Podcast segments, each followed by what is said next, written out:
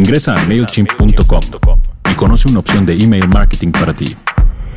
MailChimp presenta. Escuchas. Escuchas un podcast de Dixo. Escuchas a Salvador Camarena. Salvador Camarena. por Dixo, Dixo. la productora de podcast más importante en habla hispana.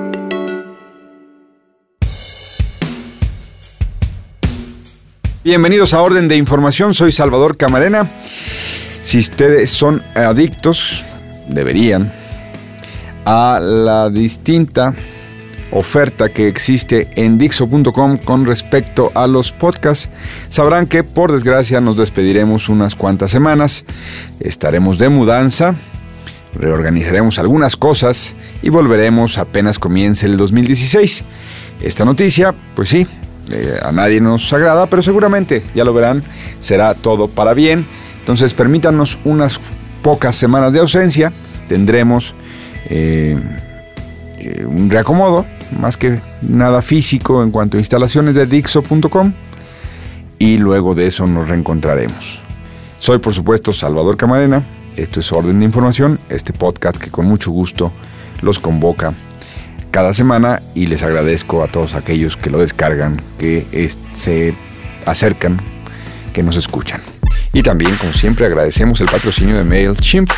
MailChimp, así como Mail y Chimpancé, es usado en todo el planeta por más de 8 millones de personas y negocios para diseñar y enviar avisos por correo electrónico.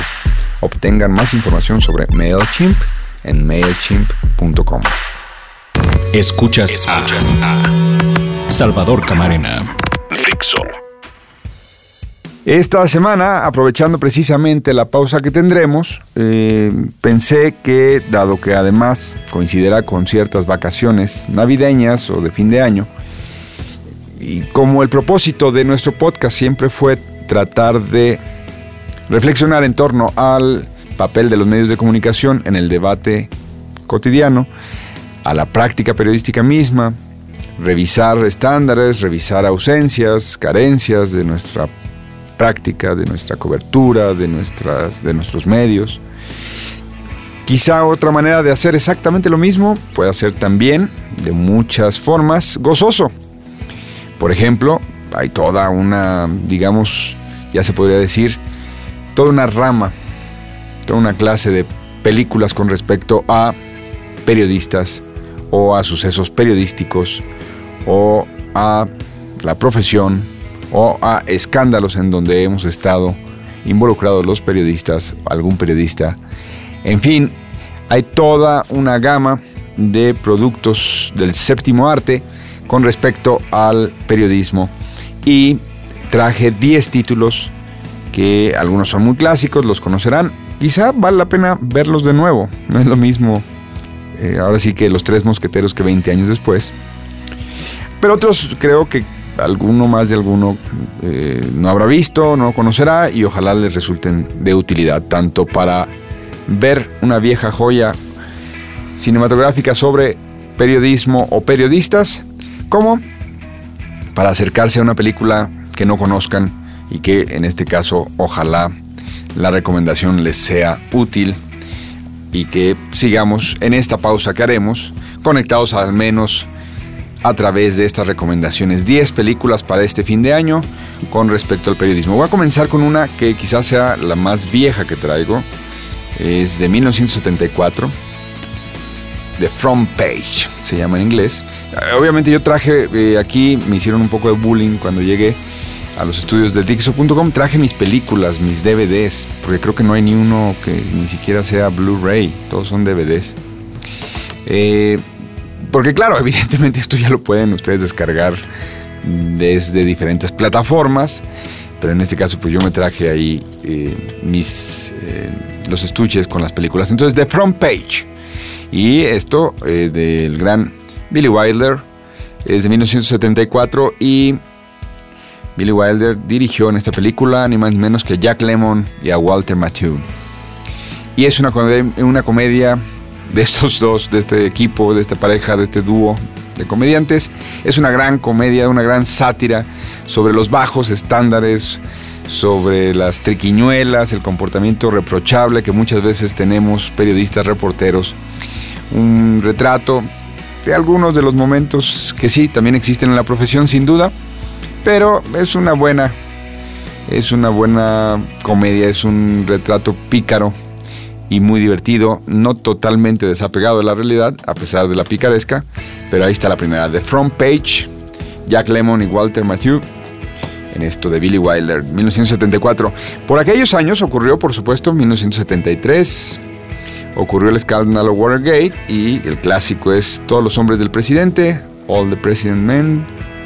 Y esto está protagonizado, ya lo saben ustedes, por Robert Redford y Dustin Hoffman, con la gran eh, historia de cómo estos dos reporteros novatos en aquel momento, un poco de manera accidental, comienzan a cubrir lo que aparentemente era un robo a un edificio del Partido Demócrata y terminó siendo la causa por la cual Richard Nixon dejó la presidencia de los Estados Unidos. Después de una cobertura larga, de una serie de presiones que tuvo que vivir el diario, de amenazas. Eh, no fue así la revelación y punto, no fue terso.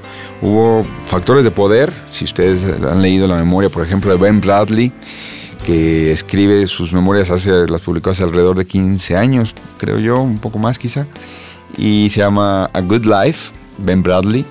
Estas memorias eh, pues narran todas las presiones que incluso sufrieron la gran Catherine Graham, la dueña del Washington Post, para no publicar los papeles del Pentágono antes de los asuntos correspondientes al presidente Nixon, los papeles del Pentágono sobre Vietnam y luego, por supuesto, toda la serie de reportajes que hablaban que la Casa Blanca estaba involucrado en el espionaje del Partido Demócrata desde el mismísimo presidente y todo un mecanismo para esconder evidencia, destruirla y por supuesto no rendir cuentas ante la ciudadanía. Ya que estábamos con eh, el señor presidente Richard Nixon, buena película, sin duda vale la pena, Frost Nixon esta película es más reciente, mucho más reciente, tiene menos de, creo yo, 10 años. Y por supuesto es de Ron Howard, el director, él la dirige y tiene eh, pues una reconstrucción de lo que fue unas entrevistas históricas entre el presidente, expresidente ya, de hecho, porque una vez que dejó la Casa Blanca para no ser enjuiciado, el expresidente eh, Richard Nixon y un periodista de la televisión británica que le logra sacar una entrevista y con ello con ello se convierte en un hitazo con respecto a lo que sí reconoce de lo que sí sabía y lo que no sabía Richard Nixon sobre el escándalo Watergate. Vale mucho la pena. Por aquellos años, The Killing Fields, una película terrible en cuanto a la realidad que nos muestra con respecto a la situación que se vivía en Asia, en Camboya, donde alrededor de 3 millones de camboyanos morirían en los campos de Killing Fields, en, en, esos campos donde un reportero del New York Times, que es la historia que nos narra esta película, nos muestra, nos va llevando eh, a través de los sucesos de los Khmer Rouge, una tragedia humanitaria y un documento, yo creo, indispensable para entender que este fenómeno de la guerra siempre, siempre nos mostrará su cara más atroz, no importa en dónde ocurra. The Killing Fields. Regresamos a Estados Unidos. Network con Faye Dunaway eh, y Robert Duvall también, uno de mis favoritos.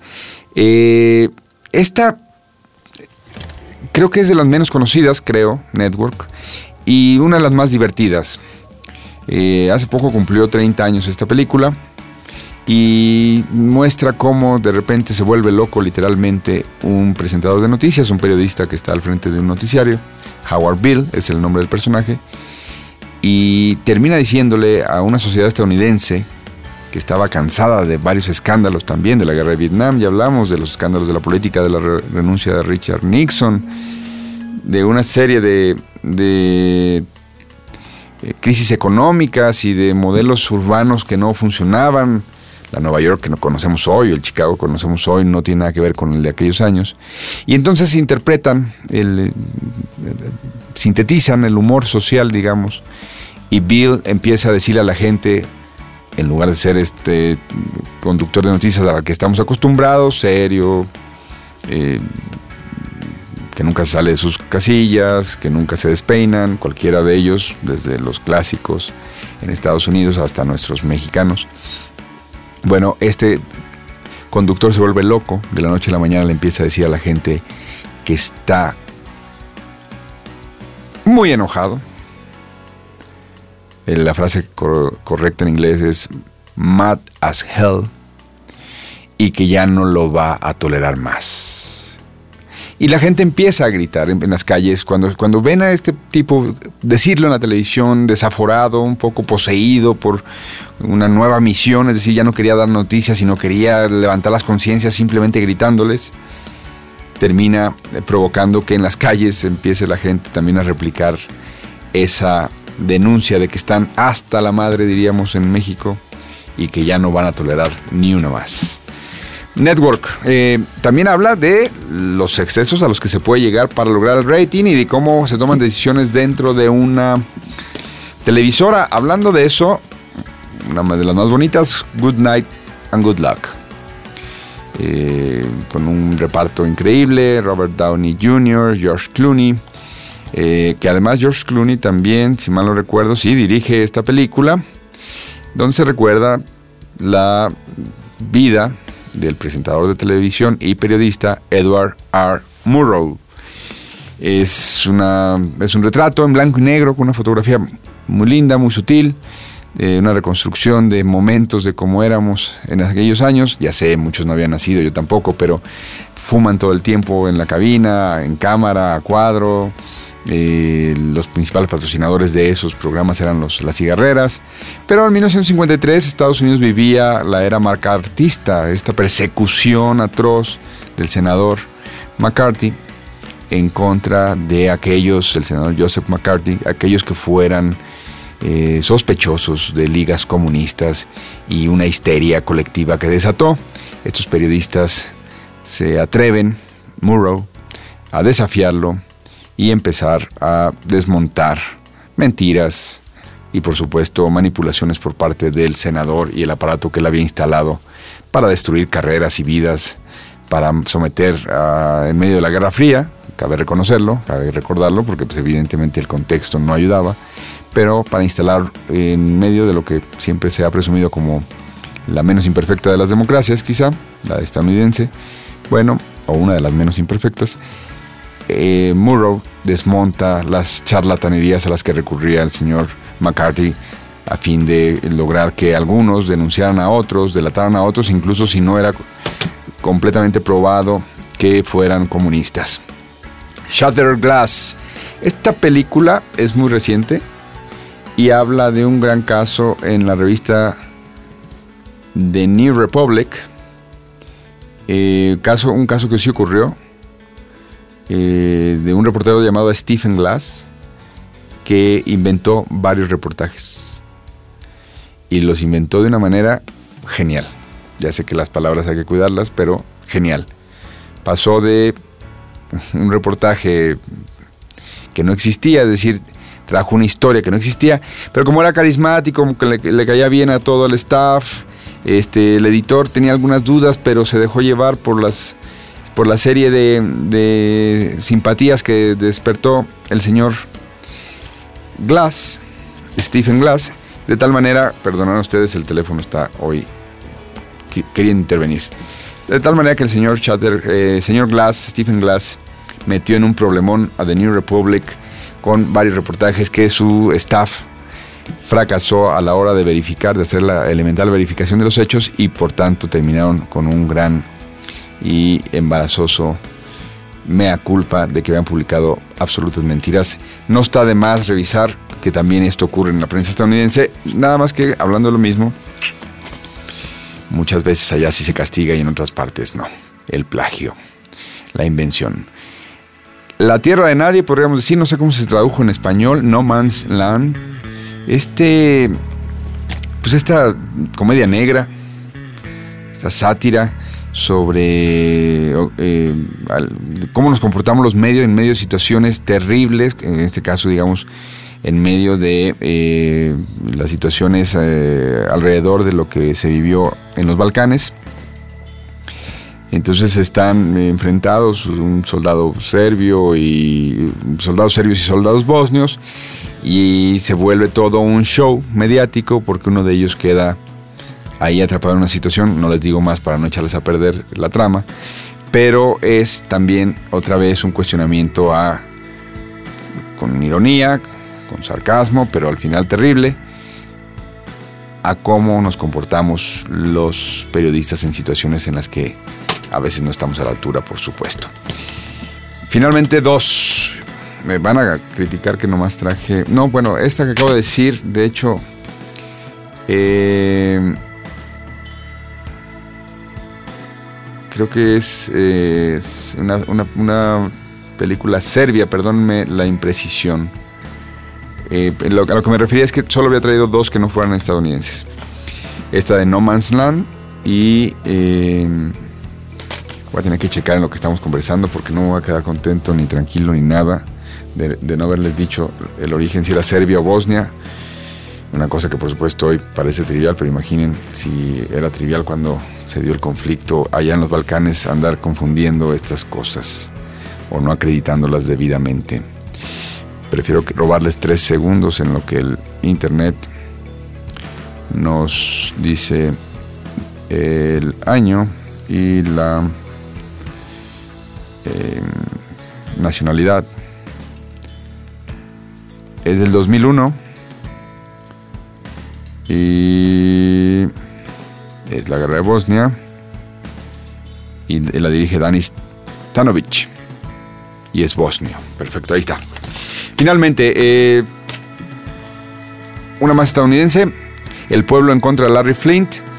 Eh, Woody Harrelson hace un gran papel con Courtney Love, Edward Norton, sobre la batalla que dio Penthouse para tener eh, el derecho a publicarse y a circular eh, hoy que la revista Playboy está anunciando que ya dejará de publicar desnudos, pues este film de Milos Forman es fantástico en cuanto a los derechos, incluso en materias que algunos pueden encontrar ofensivas, el derecho que tienen los ciudadanos a allegarse de materiales el pipo, el pipo, el pueblo en contra de Larry Flynn, perdónenme el pochismo. Finalmente, una película, no sé qué tan fácil se consigue, yo la mandé a traer a España.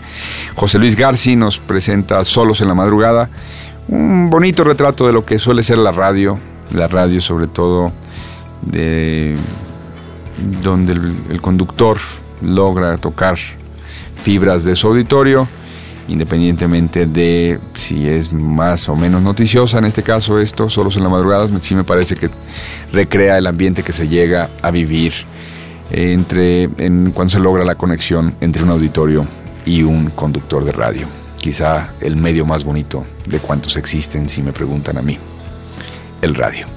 Soy Salvador Camarena y en este medio, que es el más nuevo que tenemos por lo pronto, que es a través de plataformas de internet, en este caso un podcast, no, no es el más nuevo, ¿cómo va a ser más nuevo? Si alguien me dirá, Periscope se va al más nuevo, o, qué más me dirán muy pronto, que, en fin. Pero esta vez, a través de nuestro podcast, que insisto, tomará unas semanas, aguanten, espérennos, gracias por todo este año. Los esperamos el año que entra en Dixo.com y yo siempre a sus órdenes en arroba salcamarena. Aprovecho, por supuesto, ya se acabó el año, en términos prácticos. Aprovecho para mandarles un abrazo por este 2015, mis mejores deseos por el 2016, que nos sigamos encontrando semana a semana aquí en Dixo.com. Hasta la próxima.